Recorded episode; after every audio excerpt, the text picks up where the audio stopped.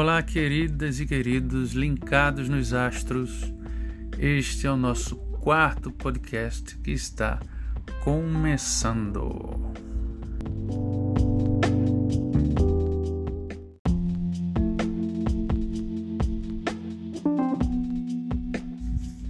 Estando a lua em Leão e Lula solto pelas ruas do Recife, nesse que é um festival delicioso de se ver, né? em meio ao coração das trevas é, plutônico-saturninas, né? é, mesmo com todo o bolsonarismo destruindo as instituições brasileiras, luzes resplandecem em alguns rincões desse Brasil, né? E não é que justo hoje, nesta madrugada, o planetinha Marte, né, com todo o seu fulgor, com toda a sua vibração, com todo o seu ímpeto e mesmo toda a sua violência, entra em escorpião.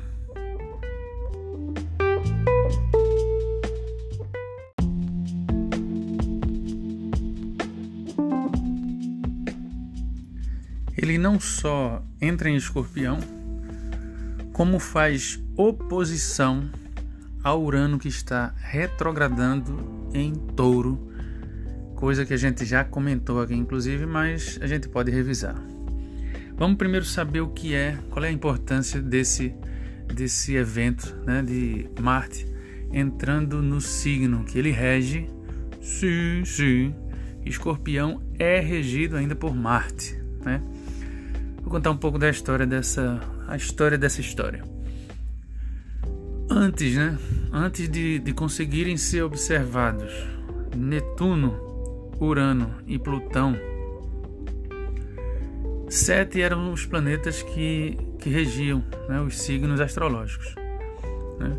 Sempre lembrando que o Sol e a Lua, se tomamos como referência nós aqui na Terra, o Sol e a Lua continuam sendo planetas. Né? Então tá aí, o Sol rege Leão, a Lua rege Câncer, e aí saíam, né? Marte regia além de Áries, é, regia não, rege além de Áries, e Escorpião também, porque tem, vamos dizer, sintonia a, os afetos provocados por Marte, onde ele passa, e o convite ariano e o convite escorpiano, né?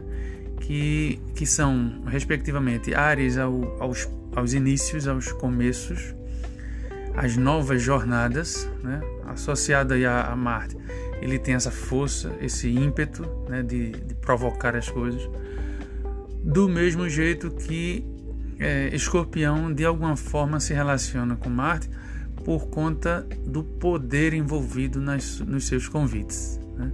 Escorpião convida a gente a as mortes, as dissoluções, as dissoluções, as transmutações, né? E os gregos entendiam que Marte traz de alguma forma é de alguma forma uma porta também para esse para para esse, os temas associados a esse signo.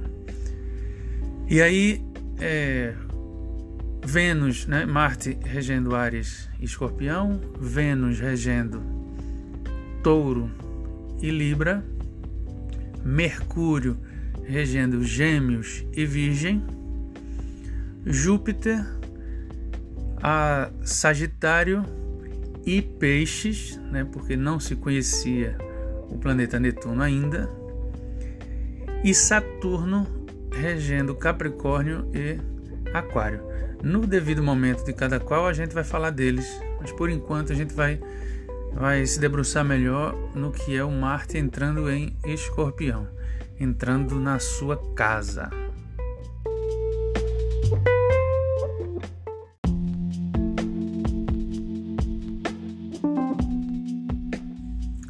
Quem vem acompanhando os podcasts anteriores, né, quem participou dos cafés astrológicos, quem de alguma maneira tem contato conosco, já ouviu sobre a, o convite à transmutação que é feito por Escorpião. Né? Como é que funciona o, o jogo astrológico? Os signos para a gente são como convites, né? levando a nossa atenção a olhar para eles. Cada vez que um planeta, os planetas são associados, podem ser tratados como afetos, né? formas como a gente se relaciona, formas como a gente, como a gente sente, né? sentimentos vistos de uma forma bem abrangente. O afeto trazido por Marte está é, tá relacionado a ímpetos, a força, a, até a violências, né? E quando esses afetos estão entrando ou adentrando o convite para as transmutações, né? é, de forma prática a gente pode, pode entender como eventos que podem ser desencadeados com esta natureza. Relembrando uma, uma imagem que a gente fez, eu acho, no primeiro no segundo podcast. É, a, a ideia né, de. A, vale a gente entender um pouco como o princípio do fim, né? Eu dizia isso lá nesse, nesse podcast passado. E isso trazer, trazido para essa data, né? E de olho nos próximos, nos próximos eventos celestes que virão, reforçam essa ideia. Né? Marte na astrologia é um planeta rápido, ele é desencadeador de processos. Quando ele entra no signo de Escorpião, ele está provocando, está desencadeando processos relacionados à natureza escorpiônica. Né? Ou seja, quais são dos movimentos que a gente vê aqueles que podem, é, que estão já sendo afetados ou podem ser afetados por esse, por esse tipo de energia. Né? Olhando para olhando para esse evento de forma isolada, talvez a gente não consiga fazer muita ver muita é, a gente não consiga ter uma boa perspectiva da coisa. É por isso que é preciso, né, e os astrólogos e astrólogas é, trabalham em cima disso, é preciso a gente ver tudo de forma mais aquilar, né, mais é, aberta, ver tudo de uma forma sistêmica. E ver de uma forma sistêmica esse evento, por exemplo, é olhar para a oposição que o Marte está fazendo ao entrar em Escorpião. A oposição que ele faz com Urano, né, que está lá em Touro, pode nos trazer uma ideia melhorada disso aí. O que é, vamos relembrar um pouco o que é o Urano em Touro. O convite de Touro, oposto ao convite de Escorpião, né, é as formações, as construções ou primeiras, ou primeiras formas que a gente faz e a gente tem é, para que a gente possa é, se aproveitar daquele, daquele invólucro que a gente está construindo. Então é a gente fala de arte, associa arte, por exemplo, a touro, porque a arte é uma forma de você influenciar na natureza e dali criar algo belo, algo que, que nos dê alguma. que, que mexa com a nossa, o, o nosso conforto, com a nossa sensibilidade. Está é, tá relacionado também à educação, porque uma mãe e um pai, quando interagem com os filhos, estão é, construindo valores, trocando, é, repassando é, subjetividade, criando ali situações que vão fazer daquela criança um, um, um futuro adulto ou uma futura adulta. E por aí vai. Então, já o afeto relacionado a Urano é de, de dar novos sentidos às coisas. Então, como é que a gente analisa essa oposição? Do lado de cá, no signo de Escorpião, tem uma força ali provocativa, impositora, violenta, apontando para as destruições, né? para que as coisas mudem, troquem de forma. Lá do outro lado está Urano, que está trazendo os novos sentidos para as formações e construções que a gente está buscando ou está procurando. Então, quando a gente trabalha uma oposição na astrologia, é um polo vai puxar a coisa para um lado, o outro polo vai puxar a coisa para o outro. Podem ser, então, que a gente que a gente veja, né? Que a gente perceba eventos de natureza mais uraniana de um lado, né? a desconstrução ou o ressignificado de algumas construções, enquanto outros vão ter a força ou o ímpeto de Marte, né? trabalhando nas destruições. No fundo se percebe que eles estão, que eles guardam certa sintonia, né? Então, é, como, a, como a astrologia trabalha os símbolos associados a esses eventos, né, aos planetas, às vezes a gente tem isso, uma oposição que está trazendo elementos semelhantes de certa forma, né? É, então a gente tem que estar tá aberto, né, para perceber aquilo que está nos levando para um lado, está apontando para o convite taurino ou novo convite taurino, enquanto a gente vai ver algumas velhacarias sendo destruídas.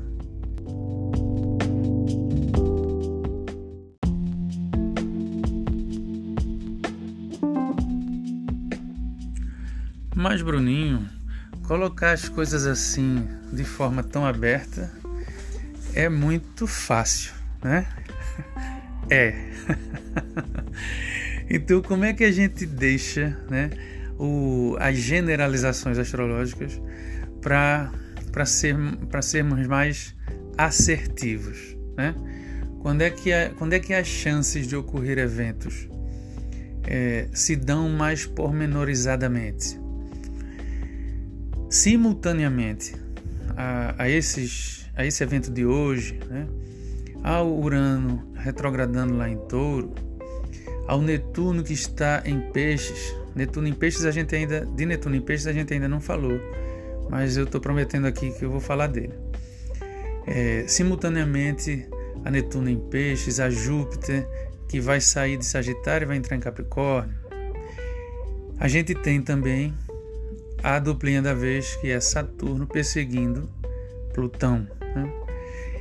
Estando Marte ainda em oposição a Urano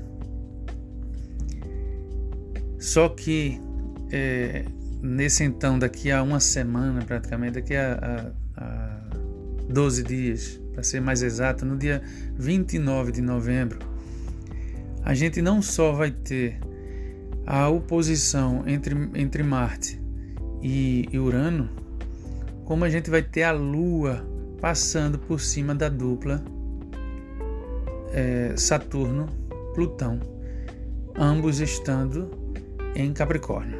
Né? Esse, essa pode ser uma data particularmente importante né? é, para a gente ficar de olho. Né? Por quê? Estando o disparador Marte em Escorpião, em seu caminho direto, estando Urano ainda retrógrado lá em Touro, os dois em oposição, a Lua vai disparar também, vai acionar um outro triângulozinho, né? Ela vai estar tá passando ao lado de Saturno, acionando um triângulo formado com Mercúrio e Netuno. Por enquanto a gente não vai falar tanto do triângulo, mas vai, vai pormenorizar o tema desse encontro: Lua, Saturno, Plutão. Como a Lua também mais do que um, um planeta rápido, a Lua é um luminar. Né?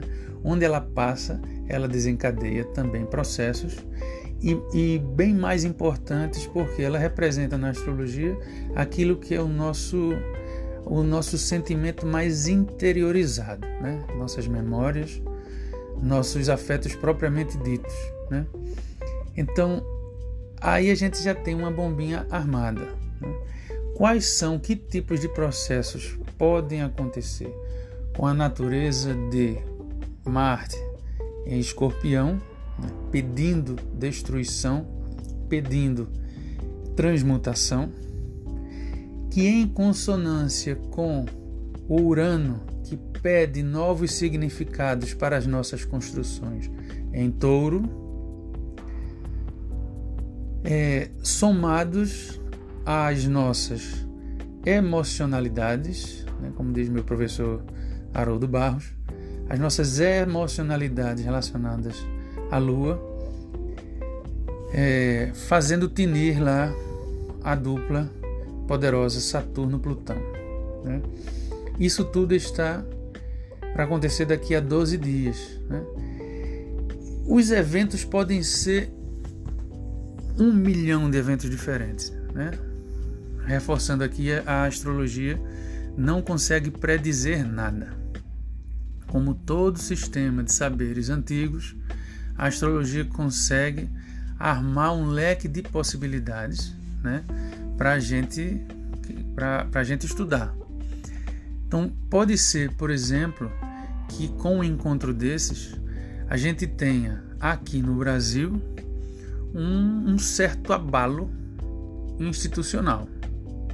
Porque institucionalmente as coisas não andam bem, né? Como pode ter um, um esse abalo pode ser para um lado ou para o outro dessa polaridade que se armou, né?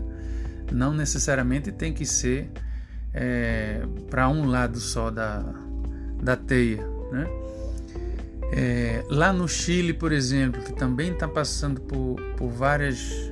está performando um bocado nesses dias. A história do Chile é diferente. As escolhas dos chilenos e das instituições chilenas são diferentes das instituições brasileiras e das pessoas aqui no Brasil.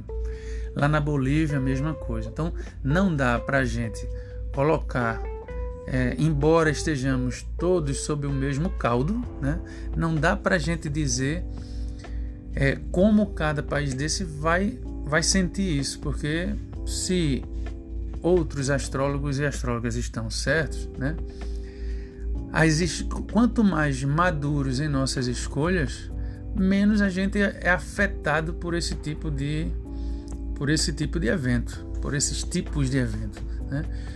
Quando, quando alguém criou a, a, a o objeto guarda-chuva, por exemplo, ficou menos, ficou mais imune ao efeito da chuva sobre nossa cabeça, né?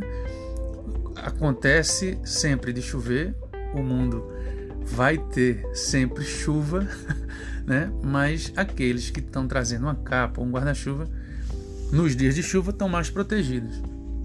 Essa é a ideia que a gente tem com respeito à astrologia.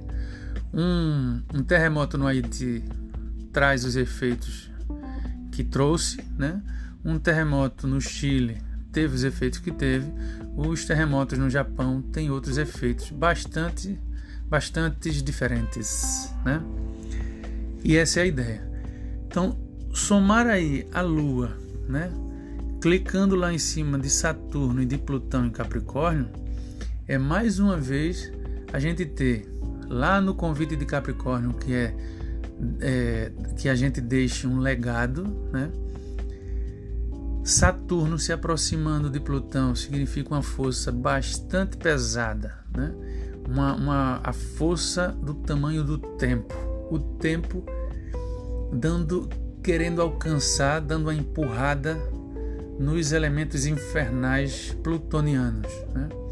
Isso pode, pode bem ser algum tipo de levante, nacionalmente falando, ou outro tipo de levante, por se tratar da Lua, é, que bem diferente das energias de Plutão e de Saturno, é, traz a, a, é, a nossa, é o nosso poro aberto para o mundo, né, os nossos afetos. Então é, a, a figura fica mais, vamos dizer, mais sensível aí. Não, talvez o evento seja de uma ordem é que de outro, se fosse outro disparador, seria menos, é, nos afetassem menos, né? Mas desse jeito que está se configurando, está trazendo a ideia de muita carga sobre as nossas psiques. Né? Essa poderia ser, é, é, esses são os, é, os elementos associados que, que podem estar aí num possível evento aí entre o dia 28, 29 ou 30 de novembro.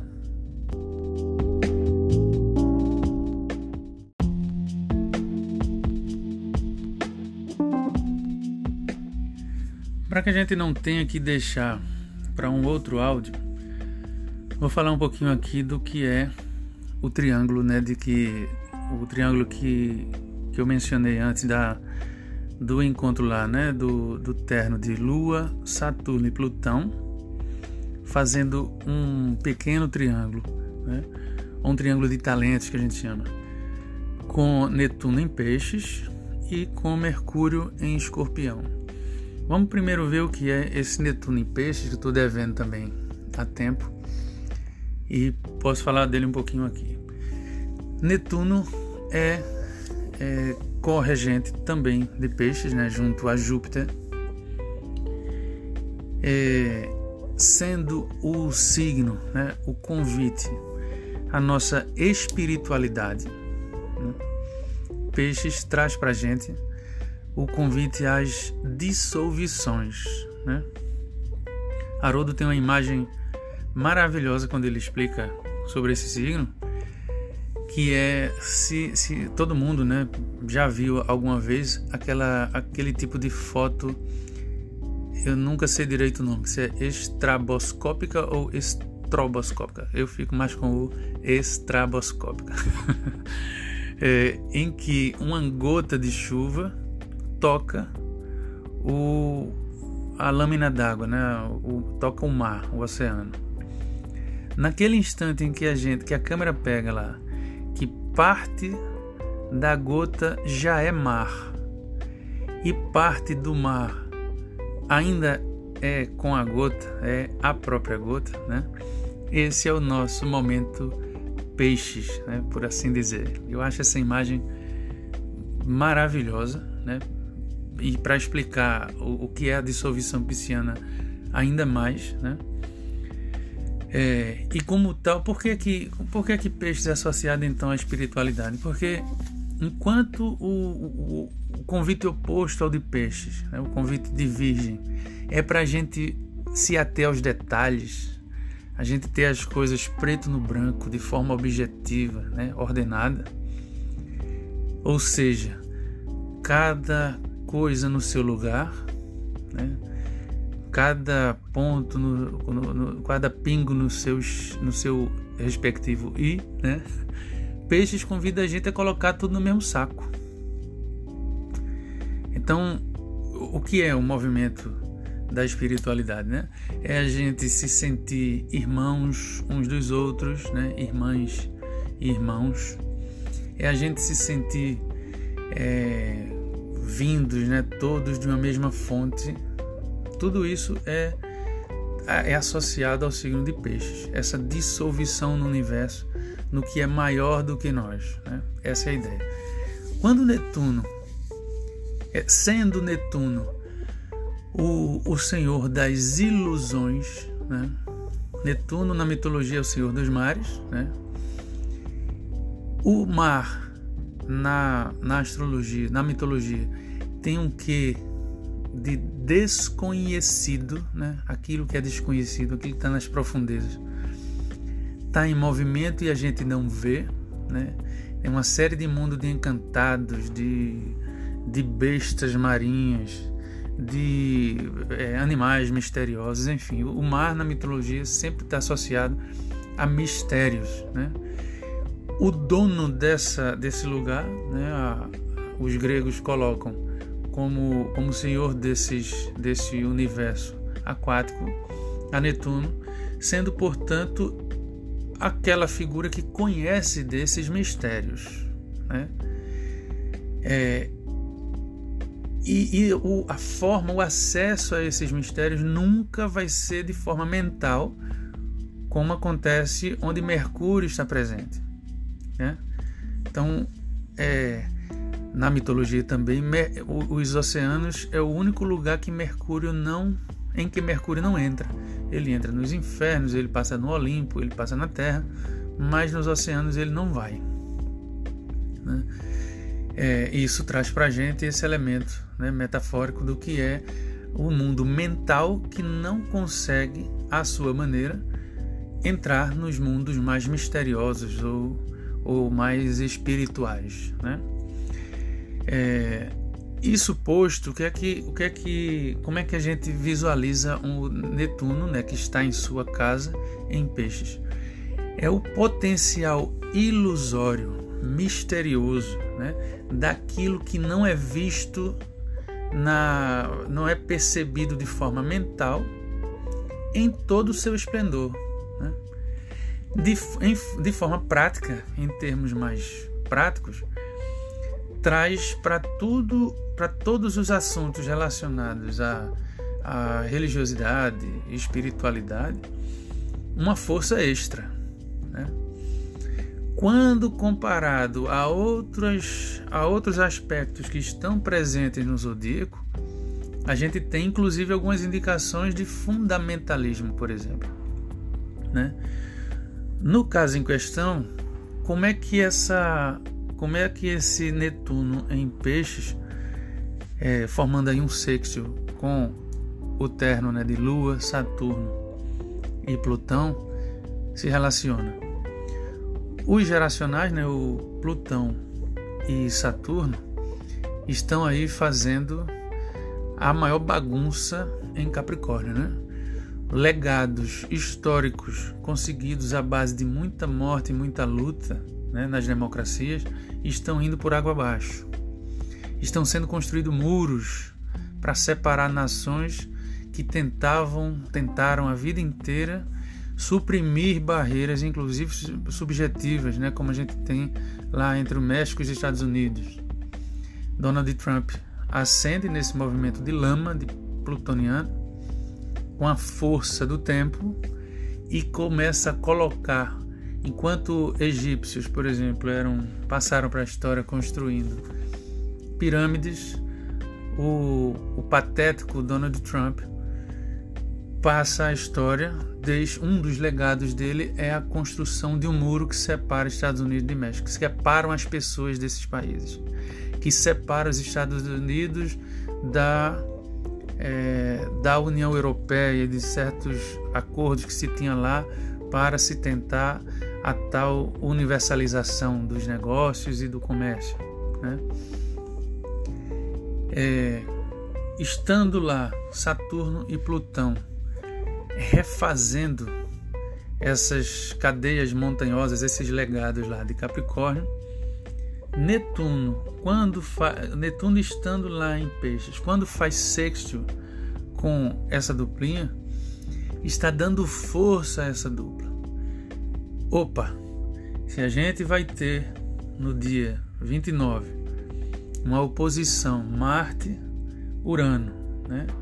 respectivamente em Escorpião e Touro, estamos falando aí em baques ou reestruturações daquele eixo que é do, da, das nossas casas taurinas, do nosso lugar de conforto e das nossas transmutações, no lugar de nossas sombras Lá, ajudando Saturno em seu trabalho de empoderar Plutão, Netuno vai estar tá contribuindo de forma a apoiá-los. Né? Ou seja, todo o potencial relacionado a essa espiritualidade, a dissolução, as ilusões, né, vão estar apoiando essa duplinha que está dando, que está refazendo esse legado, está deixando um legado diferente para a gente. Né? Ao mesmo tempo em que um disparador, né, o outro disparador que a gente está falando, que é Mercúrio, vai estar é, mergulhado na escorpianidade também. Vai estar fazendo um sextil com a, a Lua, Saturno e Plutão, e um trígono com, com Netuno em peixes. Ou seja, o triângulo vai estar formado né, entre esses, esses planetinhas bonitos. A parte que corresponde a Mercúrio em Escorpião é a parte da mentalidade, da, da brincadeira mercurial, da inquietude, né? Mercúrio entre, entre os romanos, né? Hermes entre os gregos era o deus do comércio, da, da dos ladrões, inclusive, né? Era muito desenrolado, era, tinha um milhão de artimanhas, né? Era o leve trás do, do Olimpo. Estando ele em escorpião, ele vira, ele, ele tem acesso às profundezas plutônicas. Né?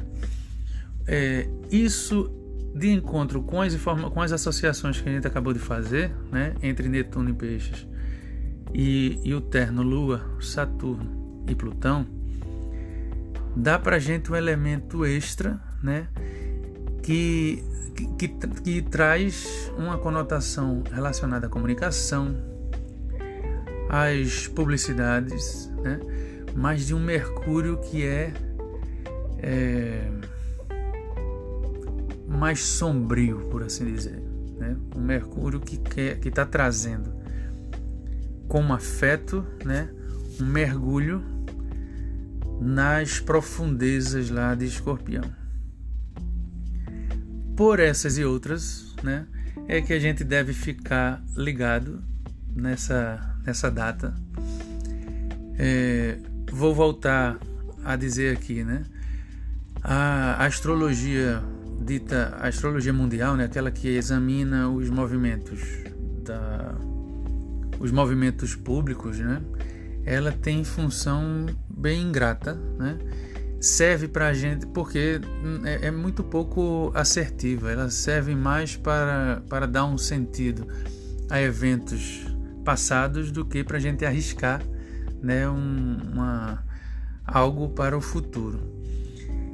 É, eu tô, eu tô arriscando, não predizer nada, mas eu tô arriscando apontar para uma data, para esta data. Tem outras aí até até o ano novo astrológico lá em março, né?